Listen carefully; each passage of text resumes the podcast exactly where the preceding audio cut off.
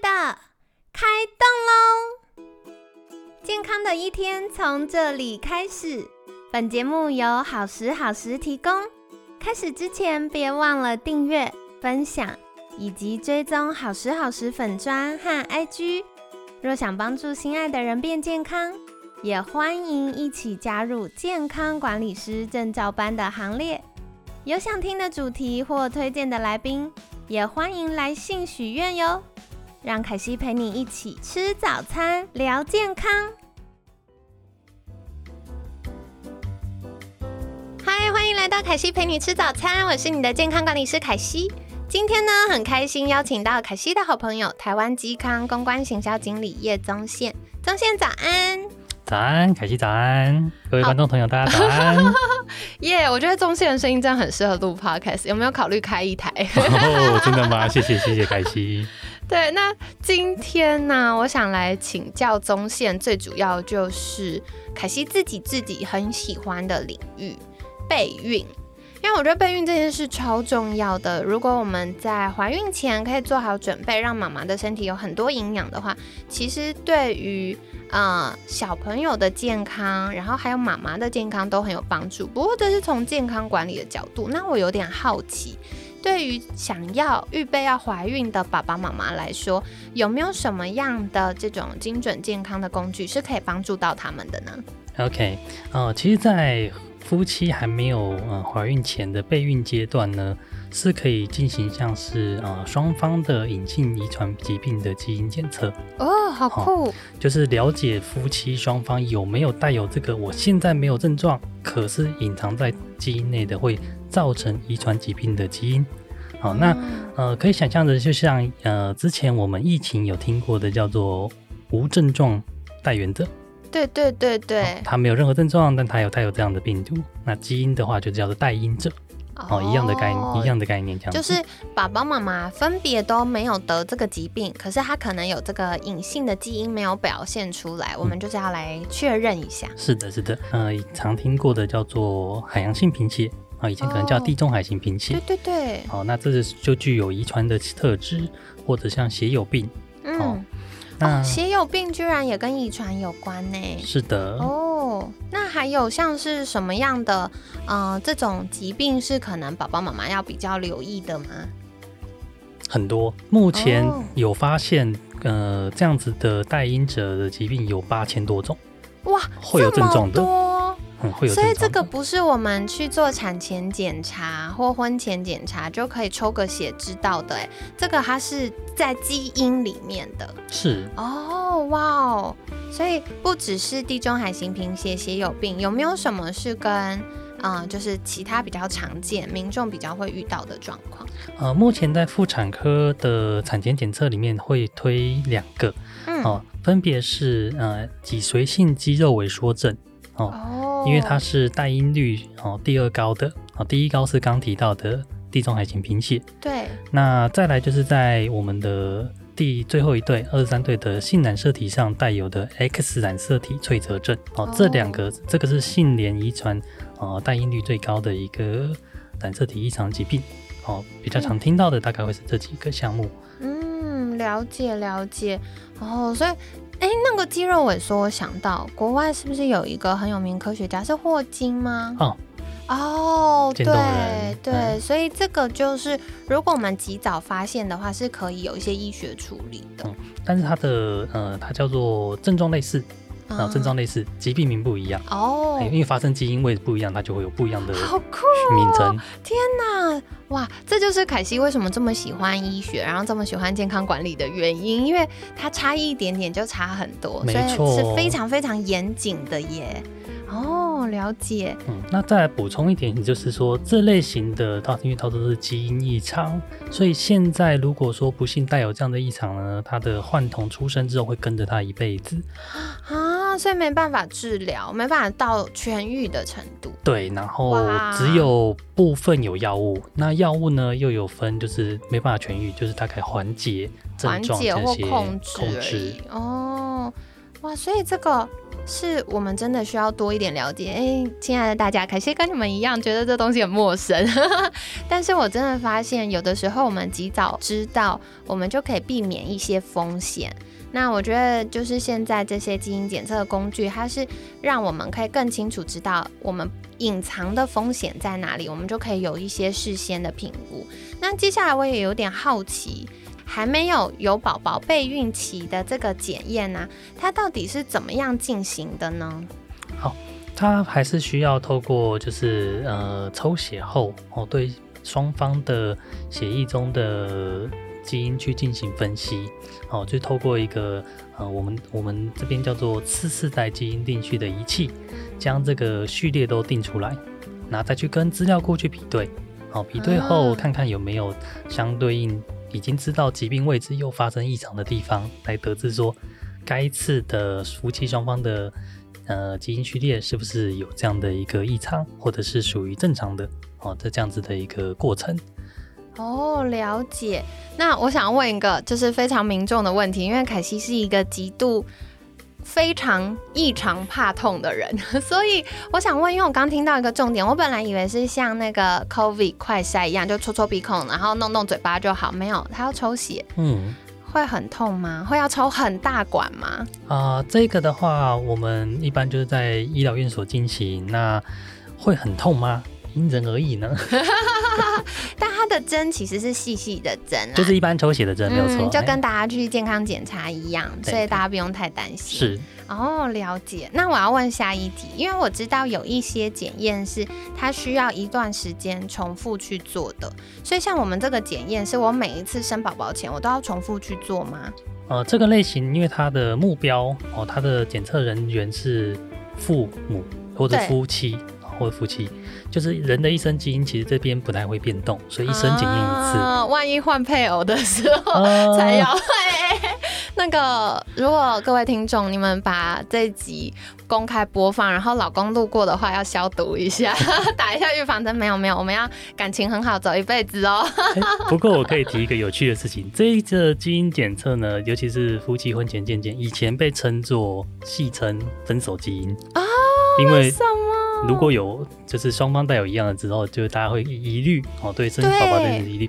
不过现在因为医学的进步，那个生殖医学的进步呢，已经可以协助叫孩子可以成功受孕的，然后去避免掉呃，就算夫妻有一样的带因的时候。可以避免掉这件事情。对耶，我刚没有想到这件事，哎，这件事很重要，就是大家怀着忐忑的心抽了一管血，然后万一发现噔了，我们一对八字很合，但基因不合就尴尬了。所以呢，这时候我们就要知道说，哦，不用担心，不用担心，现在医疗很进步，还是有一些可以来帮助我们，就是啊，把那些可能有风险的地方去除，那我们就要还是可以有健康的宝宝。疾病的部分，对，嗯嗯嗯，好棒好棒，好哦，所以非常感谢，就是刚刚啊，宗宪跟我们分享了很多，然后我觉得这很有趣。那我接下来想要再问的就是，呃，有没有什么样的爸爸妈妈在检验的过程当中，他因为这个检验，然后提早避免了风险，或者是他们做了什么相对应的处置？有没有这样的案例可以跟大家分享呢？有分有一个案例，就是我们真的有一对夫妻哦，他在真的做了之后，他们。两个都带有一样的，其实就是海洋性贫血哦。因为台湾人的代孕率是偏高，对，是不是？因为我印象，我这不太确定哈，但我印象就是以前看过研究，发现东方人、亚洲人的基因比较容易有这个地中海型贫血。是哦，对，因为这个我有个好朋友啊，他就是地中海贫血很严重，所以他严重到是要一个月回去输血，对他就是要固定排那个时间，然后去医院，然后去输血，让他可以。那个血液正常运作的，这个我想举手，是不是可以请教一下中线，为什么地中海型贫血会对我们的健康有影响呢？它是影响在我们身体的哪个位置呢？啊，它的血红素是会有异常的，因为它调控那相关的血红素基因，那它会变成它的吸氧量就是相较一般人会比较低这样子。对对那它有分轻中重，它的确有严重程度的区别。对，那像刚刚凯西您的朋友是真的就是平处于中重型的，他才要定期回去输血，不然其实在轻型的是观观察就好，还是可以正常的生活的。哦，它有分哦，对对对，因为我刚刚这样想到，就是我也有几位学员，就几位客户啦，然后他们是家族有地中海型贫血的基因，但是他们都没有症状，所以其实也有这样的案例。呃、对，刚提过的这一类型的疾病呢，就单基因隐性遗传疾病呢，如果说另一半他没有这个带有这个基因的时候，哦，其实下一代他最就是顶多是带因者，那带因者就是没有症状。哦哦，的确会变成家族遗传，但是它可能变成没有症状的一个子代，哦、是有可能的。所以像刚刚中线提到的这对夫妻，就是他们都是带因者，他自己没有地中海型贫血，可是没想到八字合完了，发现哎基因不合，这时候该怎么办？对对对，那就是呃，以几率来说，哦，这他们的基因排列组合来以地中海型贫血的话，它就有可能会是四分之一是正常，完全没有带因，四分之一是完全没有，四分之一很少呢。二。十五 percent。对，那二分之一的机会，就五十 percent 的机会是会有带因的，哦，啊。这就跟爸爸妈妈一样的基因型的一个呃那个子代哈、对。子代。那如果说另外最后剩下的二十五 percent 就是患者，哦，哇哦，难怪，所以非常可以理解，因为像我们地域性来说，就是大家还是会比较。大部分的人都是跟呃，比如说好了这样讲，就是台湾人、亚洲人，大部分还是跟亚洲人结婚，但是因为亚洲人的基因就比较有这个状况，所以我们就很容易哎结婚结婚，然后就开始发现哎有些不小心对到了，嗯，就有地中海贫血的状况。嗯哦，原来是这样。还有一个就是建议不要近亲通婚的原因，哦，因为近亲特别容易会放大这样子的遗传疾病出现。哦，对对对，哎，大家你们知道吗？其实我们的法律上是有规定，就是你几等亲之内是不可以呃结婚的。那最主要就是因为像刚刚中线提到的，嗯、如果假设我今天嗯、呃我的基因有一二三疾病，然后他也有一二三疾病的基因，那我们如果跟其他是四五六疾病的人，那就 OK 过关。但是因为我们都是有带着同样的基因嘛，所以如果同一家人一起结婚的话，就会放大那个可能性。容易放大这样的一哦个排列组合的碰撞。这个啊，我可以讲一个事情。当然，你们知道以前的那个王权时代，大家都是呃皇族跟皇族结婚，然后贵族跟贵族结婚。所以为什么到后来前面都很强盛哦？前面一开始很强盛，然后后面为什么王朝都没落？其实就有历史学家发现，有一部分是因为他们都一直近亲通婚，所以就会一直呃部分少少的好的基因有留下来，可大部分得到放大的是坏的基因。嗯所以疾病啊，小朋友容易夭折啊，或身高啊，然后智力啊等等，就是很都会受到影响。